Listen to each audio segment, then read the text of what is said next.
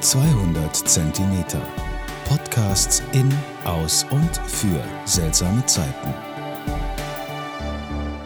Aktuell stelle ich mir die Frage, was wird in den zukünftigen Geschichtsbüchern über das Jahr 2020 und die Corona-Krise stehen?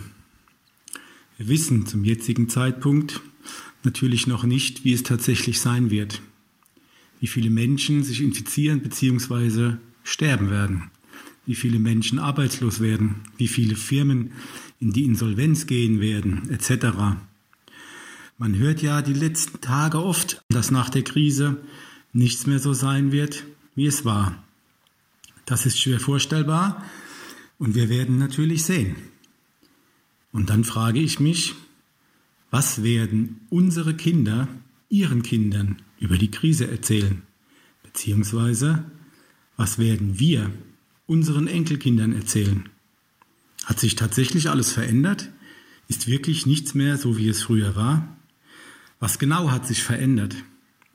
Und ich glaube fest daran, dass wir diese Krise, so schlimm wie sie ist, dafür nutzen sollten, gewisse Dinge in Zukunft anders zu machen. Oder werden unsere Kinder uns vielleicht fragen, warum habt ihr damals nichts verändert? Warum habt ihr damals doch genauso weitergemacht wie vorher?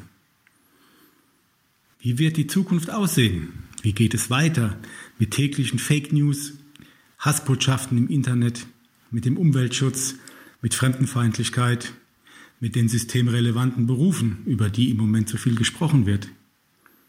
Wird sich hier etwas ändern werden wir uns dafür einsetzen, dass die Kassiererin, die Krankenschwester, der Lkw-Fahrer oder das Reinigungspersonal besser verdienen, bessere Arbeitsbedingungen vorfinden oder auch besser behandelt werden.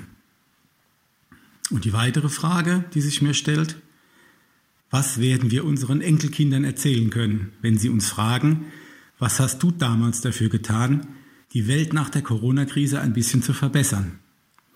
Und deswegen sollten wir jetzt beginnen, uns Fragen zu stellen, wie unsere zukünftige Welt aussehen sollte. In welcher Welt wollen wir leben? Ich wünsche euch allen noch einen schönen Tag und bleibt gesund. Ciao.